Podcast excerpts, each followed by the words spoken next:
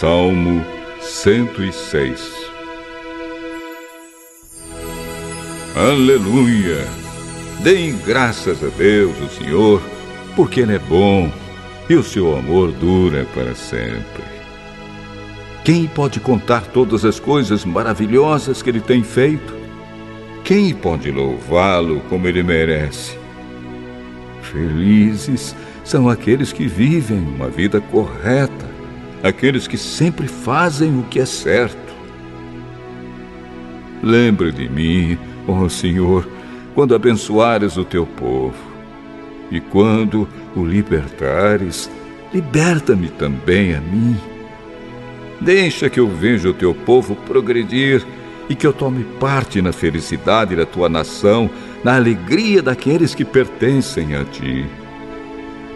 Nós temos sido maus e perversos. Pecamos como os nossos antepassados pecaram. Quando estavam no Egito, eles não entenderam os feitos maravilhosos de Deus.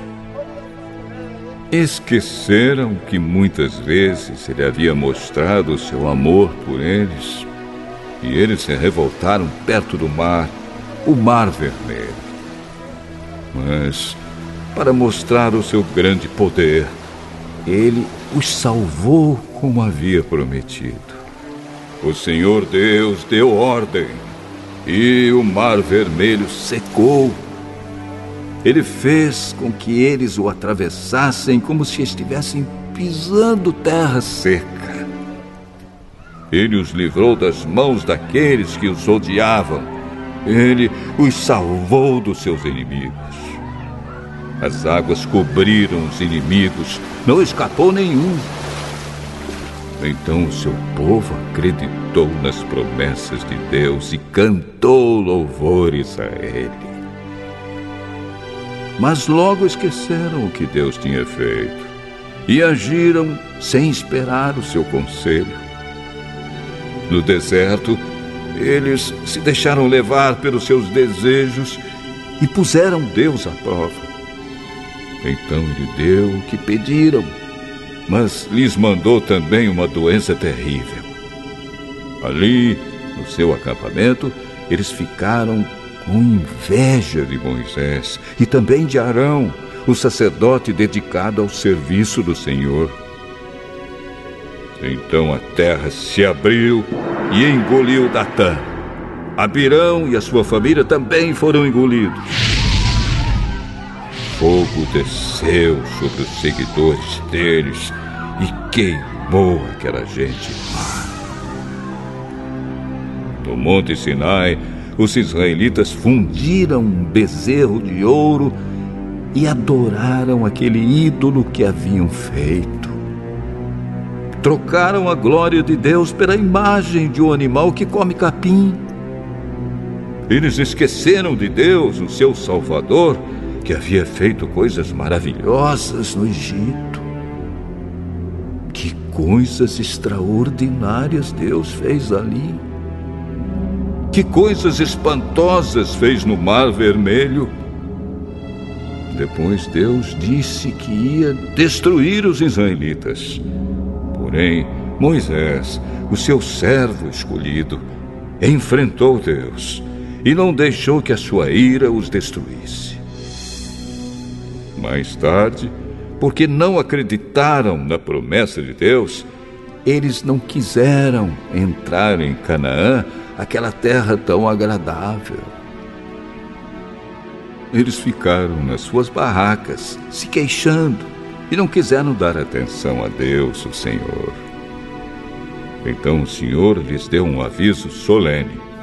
Ele os faria morrer no deserto espalharia os seus descendentes entre as nações pagãs, deixando que morressem em países estrangeiros.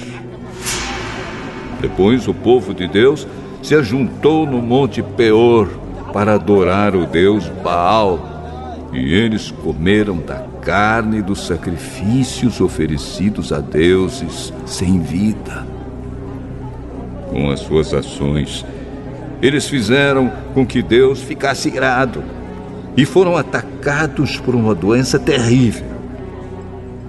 Mas Finéias castigou o culpado e a doença acabou. Todos têm lembrado dessa boa ação de Finéias e as gerações futuras nunca esquecerão delas. Depois, nas fontes de Meribá, o povo fez com que Deus ficasse irado. E quem sofreu por causa disso foi Moisés. Eles fizeram com que Moisés ficasse tão irritado que ele disse coisas que não devia. Eles não mataram os pagãos como o Senhor Deus tinha mandado, mas casaram com aquela gente e imitaram os seus costumes pagãos. O povo de Deus adorou ídolos e por causa disso foi destruído.